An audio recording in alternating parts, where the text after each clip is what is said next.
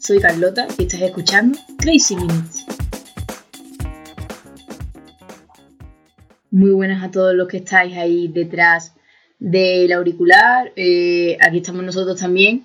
Un episodio más en el episodio 7 y como siempre pues podéis escuchar este programa en Anchor, Spotify, Apple Podcast, Breaker, Google Podcast, Pocket Radio Public, Overcast y bueno, sois todos bienvenidos a empezar aquí y acompañarme en este nuevo programa.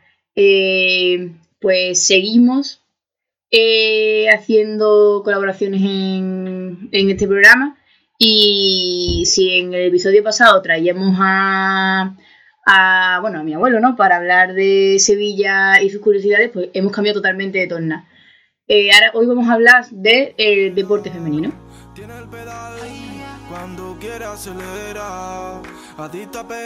Y bueno, para acompañarnos, y bueno, es más experto bastante que yo y va a exponernos este tema eh, súper bien, hemos traído a Bartolo, que bueno, seguro que suena su nombre porque es la persona que está detrás de la radio, o sea, está en la mesa técnica, en los primeros programas que, que se grabaron de Crazy Minutes. Y, y, bueno, obviamente pues era, era una de las partes importantes del mecanismo de Crazy Minutes cuando se creó y bueno, que ha sido un poquito frustrada eh, por, el confinamiento, por la cuarentena, por el coronavirus, como un montón de cosas, ¿no? Pero bueno, no queríamos pasar la oportunidad, bueno, no quería pasar la oportunidad de que también dejara su voz en uno de los programas, así que bueno, bienvenido. Hola, ¿qué tal? Eh, aquellos programas cuando podíamos salir a la calle.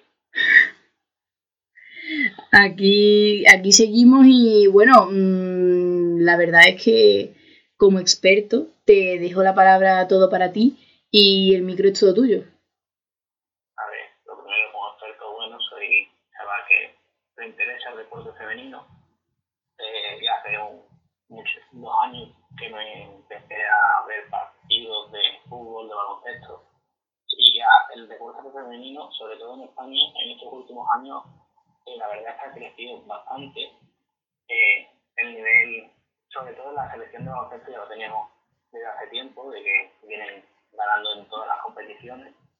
Y, y ahora con el fútbol también, que al final es lo que más atrae a, a los españoles, porque es el deporte rey, eh, pues crecimiento lo estamos viendo más, sobre todo en la difusión que le dan los medios de comunicación, que cada vez es mayor, que cada vez más común encontrarte en la tele partidos de deporte femenino, como hemos visto en Televisión Española ha comprado los derechos de la selección femenina de fútbol, también lo está haciendo, como lo hemos dicho antes con el baloncesto, también con balonmano.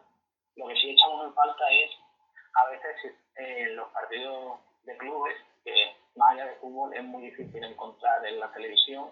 Sí es verdad que en baloncesto podemos encontrarlo en la página de la Federación Española, pero el, quitando el fútbol muy difícil encontrar esos partidos de liga en, en televisiones. Y, bajo mi punto de vista, yo creo que es muy necesario que eso, eso cambie porque si quieren seguir creciendo, yo creo que solo que se te vea en televisión los, los partidos de las elecciones, al final eh, te acuerdas dos meses de ellas y ya el resto del año pues te olvidas, no sabes qué, dónde juegan. Y eso es muy diferente en otros países, por ejemplo, Estados Unidos, que en este tema la verdad es que llevan una gran diferencia respecto a nosotros.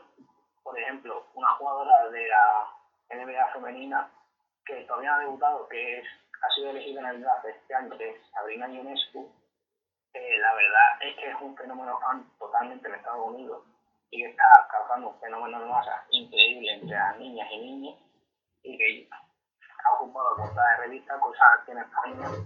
La verdad es que se nos antoja complicado por ahora que que no una jugadora consagrada, una jugadora que tiene 20, 22 años ya y que no ha debutado en la liga profesional, ya esté causando este furor. Eh, este es un tema interesante que la verdad es que me, me apasiona, que es el de los referentes. Y esta es la necesidad de las niñas de tener referentes que las vean que son como ellas. Eh, por ejemplo, ahora ya es más normal ver que una niña eh, su referente ya, ya no es Messi, no es Cristiano, ahora es una jugadora del Barça femenino eh, del Espaldidona es más común verlo eh, que hace unos años. Y yo siempre he pensado que para que alguien sea tu referente, esa persona tiene que ser cercana y mostrarse tal y como es. Eh, eso en el deporte femenino es más fácil. Yo, por suerte, he tenido la fortuna de tratar de cerca y tener esta relación con jugadoras de primer nivel, que ya aprovecho y hago un poco de formación de ellas, que son Marta y Irene Rodríguez, eh, que las puedo considerar personas cercanas a mí que tengo cierta relación y que me han hecho ver que lo digan así cabe, el, el deportista también es persona y que puede tener los mismos problemas que tú y que yo. Esto en los deportistas masculinos eh, nos cuesta más verlo porque al final vemos que cobran millones, que viven en unas casas espectaculares y pensamos que no les pasa nada. Pero esto no es así y la cercanía que muchas veces muestran ellas nos hace darnos cuenta de esto. Eh, y esto es la creación de referentes es muy importante porque al final a niña, eh, antes le decían, tú en el fútbol no vas a llegar a nada, deja eso, pero ahora ves que hay jugadoras que lo están haciendo bien, se les da su puesto en la sociedad y que seguramente eh, que estas jugadoras estén ocupando tantos lugares ya en la televisión ya les ayuda. Eh, quería saber cuál es tu opinión, ya que has sido niña, seguro que te ha pasado esto de lo típico, tú eres niña, no, de mejor que dejes el fútbol que, que eso de hombre. Pues, a ver, quería decir varias cosas porque, bueno, eh, lo que menos es súper interesante y me llama mucho la atención lo que decías de lo de la cercanía, ¿no? Porque es verdad que nosotros siempre hablamos como de los futbolistas como de entes superiores, ¿no? Tipo Messi, Cristiano Ronaldo, como personas a las que nunca vas a alcanzar, ¿no? Nunca vas a poder mantener una conversación y sin embargo es lo que tú decías, que luego te encuentras con que las jugadoras de fútbol o hablo en femenino porque como ellas son las que tú has tenido más relación, eh, son personas humildes, personas normales de carne y hueso que no son dioses. Y al fin y al cabo, ¿cuál es la diferencia? Que son mujeres y ellos son hombres. Es una cosa que, bueno, me da un montón que pensar y que poco a poco, como tú bien nos contabas, aunque nos queda muchísimo camino que recorrer, se está se está quitando poco a poco ese deje de decir futbolista siempre y pensando en el hombre, ¿no? En masculino. Y bueno, futbolista y en todo tipo de deportes, ¿no? Y bueno, en la vida en general, porque ya sabemos la lacra que tenemos. Pero respecto a la pregunta que tú me hacías, sinceramente, yo, bueno, yo de pequeña jugaba, jugaba al fútbol en mi colegio. Y, y obviamente que el comentario de, de no sé, no, mejor que juegues a otra cosa, no, no juegas a referentes cuando yo iba a fútbol y sigue pasando yo soy de Sevilla, ¿no? Y yo pensaba de, pequeña, guau, Jesús Navas, no sé qué, pero nunca en mi vida he tenido una referente hembra, ¿no? Una referente femenina, por así decirlo. Y la verdad que ahora ya chiquillas o muchachas que estén que estén practicando fútbol desde más pequeñas y piensen en un referente que sea una mujer y, y, mm, y las puedan tener más cercanas, como tú decías, es todavía un punto más, ¿no? Solo, solo le veo ventajas a tener referentes referente femeninos, ¿no? Y la verdad es que me alegra me alegra ver que cada vez se llenan más los estadios de, de, deporte femenino y se le da más visibilidad, aunque bueno, obviamente nos queda todavía muchísimo. Sí, es verdad que nos queda mucho por recorrer, pero yo le invitaría a toda esa gente que dice que, que una mujer no puede ser el referente de alguien, que vaya un día a un estadio y vea cómo los niños se vuelven locos al tener a, a una jugadora delante. Porque yo lo he visto en muchos partidos de que va a jugar el Barça y ellas, porque son así, no tienen el ego que muchas veces tienen los jugadores, se paran el tiempo que falta a firmar camisetas, a hacerse fotos y eso al final te hace crear una relación mayor y que al final se agradece sobre todo por la ayuda que están mostrando hacia los niños para que sigan adelante porque son el futuro del deporte femenino. La verdad es que es interesante que también lo que tú decías, ¿no? También que, que chavales, chavales mmm, piensen, papá, vamos a ir, vamos a a ver jugar a las niñas de, fútbol porque, porque le prestan más atención que lo que le va, la, atención que le va a prestar a cualquiera de sus ídolos en un partido normal, ¿no? Que quien no se ha cansado de gritar en nombre de un jugador en un partido de fútbol eh, masculino y han pasado de ellos como la mierda y luego a la salida pues ya ni te cuento. Eso es verdad, porque yo en los partidos que yo, eh, yo nunca he visto a una jugadora ponerle una mala cara negarle una foto a alguien, y eso en el fútbol masculino es, lo común. También una cosa que se me olvidó decir antes con el crecimiento, es que es muy importante lo que han conseguido este, este año las jugadoras de fútbol eh, femeninas, que es conseguir un convenio que las ampare en los derechos mínimos que deben tener y que les regule que, por ejemplo, si se quedan embarazadas tengan un seguro o si se lesionan de la graduación, eso hasta ahora no lo tenían y yo creo que es necesario para el crecimiento que se les trate igual que un hombre que juega en segunda división. Que no estamos hablando de que quieran cobrar como un jugador de primera, que quieren cobrar un mínimo, que es 12.000 al año. Eso ya es eh, que las traten, que muchas se tienen que dedicar muchas veces a, otro trabajo, porque jugar al fútbol, que es su profesión, que no se nos olvide, eh, no les da para vivir.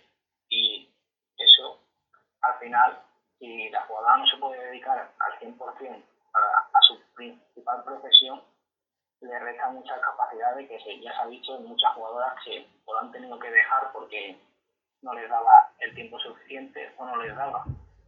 Y hoy sobre todo es un día especial porque hoy hemos conocido la noticia de que se retiraba una de las referentes de las que ahora están jugando, que es Ainhoa Pirafu, porque era Athletic Club, que seguro que ha sido referente de muchas de las porteras que hay ahora en primera división, porque tiene una cierta edad y que ha sido una de las principales referentes en, a la hora de, esto, de la firma del convenio, que ha sido la portavoz de la jugadora y ha hecho una gran labor. Y te quería preguntar también qué pensar de esto, de, esos mínimos que tienen que tener las deportistas para poder eh, hacer su, los mínimos de los derechos que deben tener.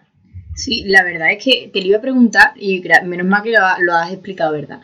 Porque piensa, muchas veces se tiene como la idea de que las mujeres juegan al fútbol como un hobby, cuando, cuando realmente es, es su, su, trabajo, ¿no? Nadie piensa que, que, cualquier futbolista vaya a estar trabajando de camarero, ¿no? O vaya a estar trabajando en una tienda de reponiendo camisetas, ¿no? Obviamente que se piensa que se dedica 100% a su trabajo, que es jugar al fútbol. Entonces, ¿por qué eso no Mm, ¿por qué nosotras, si yo me dedicara a jugar a fútbol profesionalmente, eh, tendría que, tener dos trabajos y, claro, obviamente no rendiría igual y si, si lo hacen más méritos todavía tienen, ¿no? Porque rindes igual que rinde un jugador profesional con muchísimo menos, menos tiempo y obviamente muchísimo menos dinero, ¿no? Entonces que hayan exigido esos derechos, la verdad que me parece que, que estaban tardando y, es obviamente más que exigible porque no puede pretender nadie que crezca un deporte si no se le da nada. O sea, no puede, algo no puede crecer si no damos un poquito. Entonces, que le hayan, que haya, que tengan ese sueldo que, es un sueldo digno de, tu trabajo. Y, y, a la vez esos derechos, pues es otro paso más a hacer bien las cosas. Y la verdad es que tenía esa curiosidad porque digo, sinceramente, pienso que, que, es importante eso, ¿no? Darle, darle la importancia, valga la redundancia, que tiene. Y si queremos que siga adelante, pues hay que seguir dándole la importancia que tiene de verdad.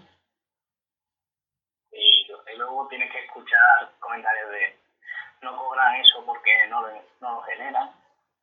Por mí me gustaría decirles que eh, los clubes femeninos ya desde hace unos años tienen eh, sus propios patrocinadores tienen los derechos de televisión, tienen el dinero de las entradas, y yo creo que una, para una jugadora cobrar 12.000 al año poco me parece, para lo que ingresan algunos clubes. La verdad es que los comentarios de la gente mm, es como para hacer otro programa aparte, ¿no? que dejan de que te sea muchísimo porque es que mm, es lo que tú decías al principio y es que el fútbol masculino está muy arraigado, el fútbol en general, ¿no? Pero claro, normalmente pensamos en el masculino, está muy arraigado en la sociedad y los tenemos divinizados de tal manera que al final cualquier cosa que se, te vaya un poco del cuadrado mm, de nuestra idea normal ya genera eh, comentarios desagradables que tú dices, pero has pensado lo que estás diciendo. Sí, lo que has dicho antes, que como sociedad todavía en el tema de la igualdad estamos varios pasos por detrás de lo que se espera de una sociedad en 2020, de que hay muchas desigualdades, pero ya no solo en el deporte, en cuando vas a buscar trabajo, en la escuela, en muchos sitios todavía sigue existiendo esa desigualdad. La verdad es que eso, que es una lacra que me alegra bastante que en este tema que estamos hablando concretamente y bueno, en el resto también, mm, ver cosas como, de, como que se hayan concedido sus derechos, como que hayan crecido tantísimo, como que niñas vean en la televisión a sus referentes eh, y sean mujeres. Eh, entonces, y niños que vean que también sean mujeres, que tú puedas elegir si quieres que tu referente sea un hombre o sea una mujer.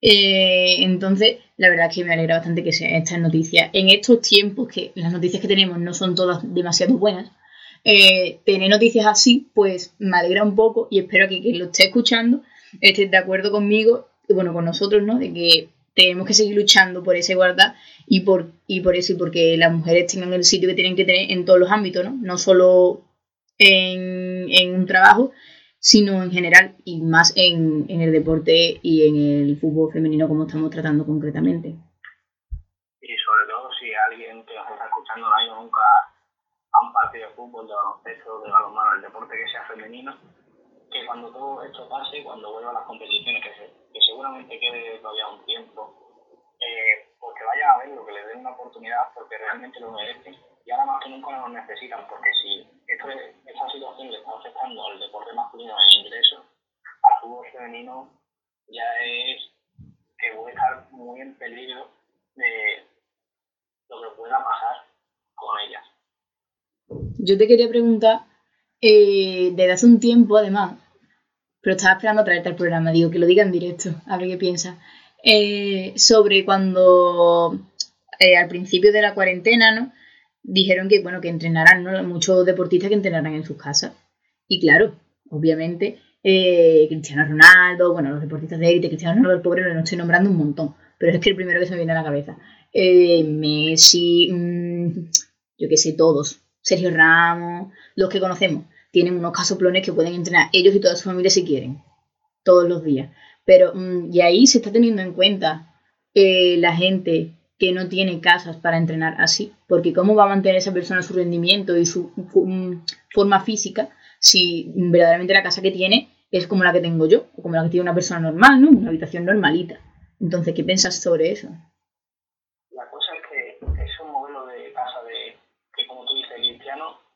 Lo tienen jugadores de, de primera división de cinco clubes y me estoy arriesgando de que un jugador del Sevilla, del Betis del Valencia de Sinopura pueda tener esas casas con tanto espacio para, para poderse ejercitar. Es verdad que da igual que tenga esa casa, que no va a mantener el mismo nivel de ritmo, porque al final lo que un césped con un balón no es lo mismo que lo hagas en el jardín de tu casa o que lo hagas, que lo hagas en el césped de una ciudad deportiva. No es igual. Sí es verdad que tiene más ventajas, pero no es el mismo.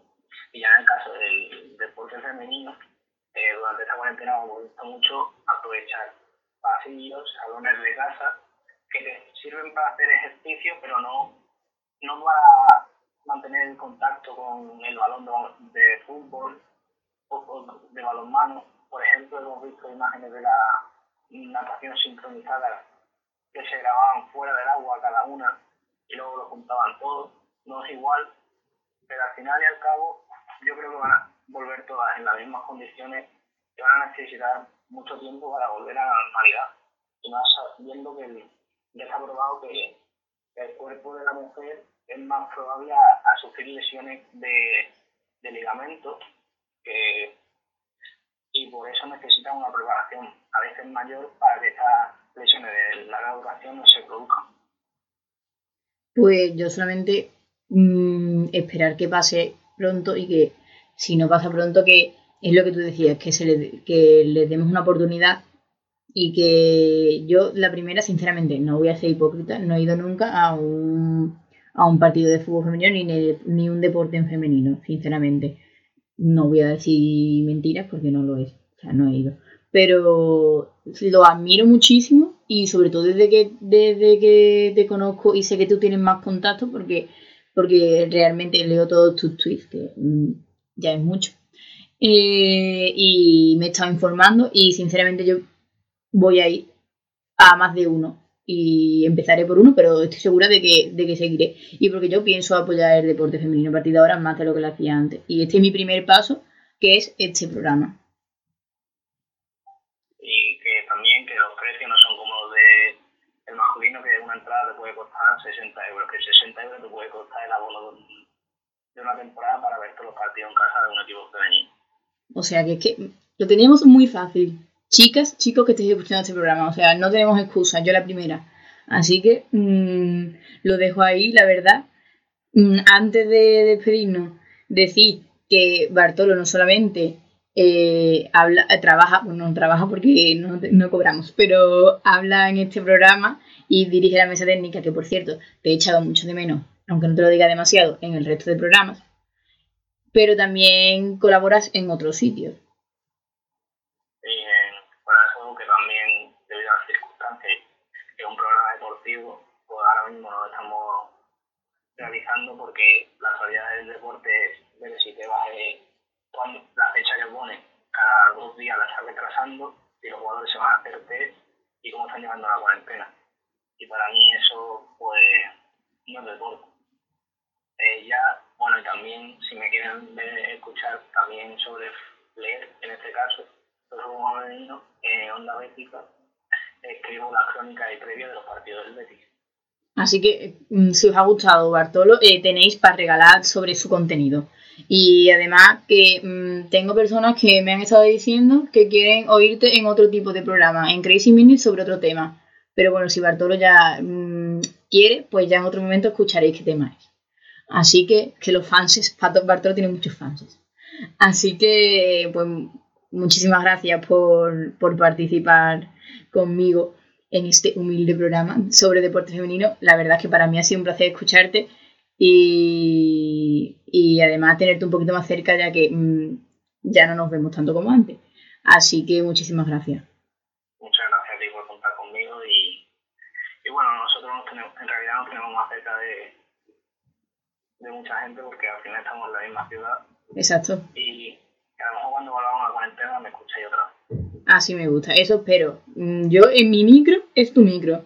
Así que vamos a despedir ya este programa y no quiero pasar la oportunidad de decir, como siempre, que me sigáis en mi Instagram, arroba crazy.minis, que hay mucho más contenido y os lo vais a pasar mejor cuando veis los contenidos de Instagram y escuchando el programa a la vez. Así que bueno, espero que os haya gustado, eh, cuidarse mucho y espero que esto sirva pues para amenizar un poquito más vuestra cuarentena. Un besito a todos. pegadita mi vera. Tiene el pedal y cuando quiera acelera.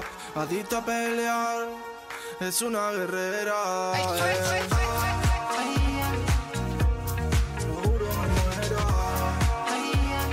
Es una guerrera.